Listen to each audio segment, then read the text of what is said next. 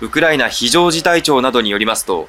南部の港湾都市オデーサの集合住宅が2日未明無人機攻撃を受けました。集合住宅18棟が損傷し、生後3ヶ月の乳児や3歳の子供を含む8人が死亡、8人が怪我をしたということです。ゼレンスキー大統領は SNS で、ロシアの無人機による夜間攻撃だと非難しました。攻撃は北東部スムイ州やハルキウ州にもあったということです。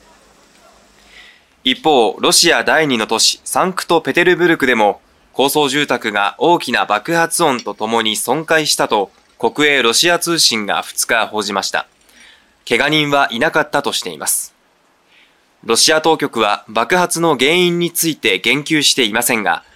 地元メディアは住民の証言をもとにウクライナ軍の無人機の墜落によって引き起こされたと報じています。右の結果、平和6年度一般会計予算、他2案は委員長の報告の通り可決いたしました。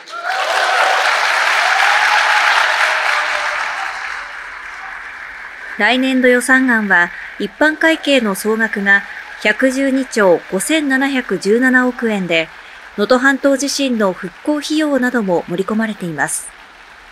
予算案の採決で野党側は、いわゆる裏金問題は疑念が深まるばかりだなどと揃って反対しましたが、与党の賛成多数で可決しました。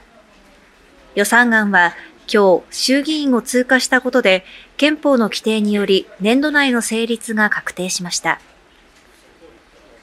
2兆円に増額した予備費を含め、被災地の生活なり合い再建にとって不可欠なものでもあります。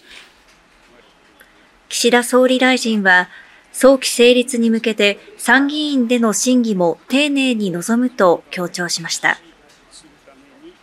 まあ、この予算に問題ありということを野党が結束をして訴えて、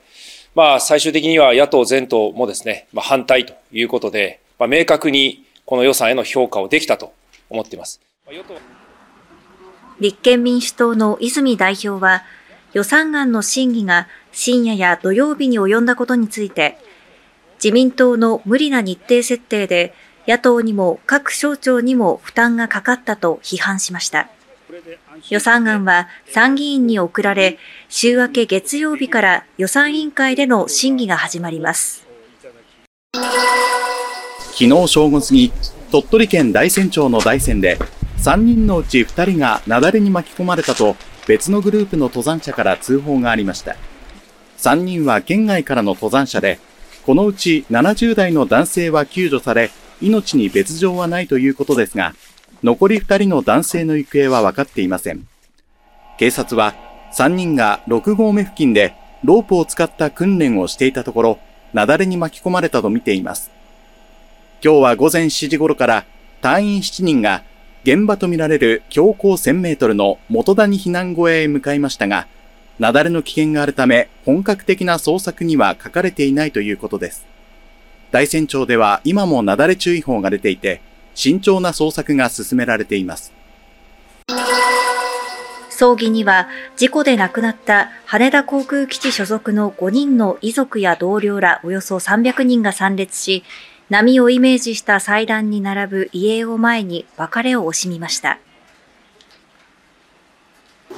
殉職した5人は、今も私たちの胸の中におります。これからもずっといます。彼らが果たし得なかった